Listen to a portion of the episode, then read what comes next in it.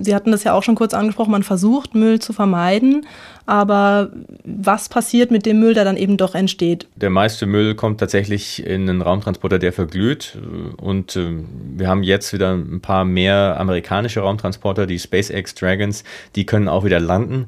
Da sind aber in der Regel wissenschaftliche Experimente drauf, Dinge, die man auf der Erde wieder braucht. Also wenn noch ein bisschen was frei ist, kann man da auch Müll reintun, das passiert aber selten.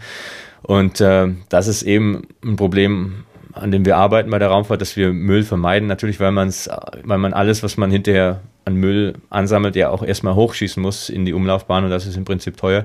Und äh, deswegen haben wir natürlich auch äh, ein großes Interesse daran, Lebenserhaltungssysteme zu bauen, wo man äh, alle Dinge recycelt. Also vom Sauerstoff bis zum Wasser äh, wird tatsächlich auf der Raumstation schon das meiste wieder recycelt. Äh, das geht so weit, dass man sogar ähm, praktisch Kondensat aus der Luft filtert und den Urin, äh, aus dem Urin wieder Wasser gewinnt.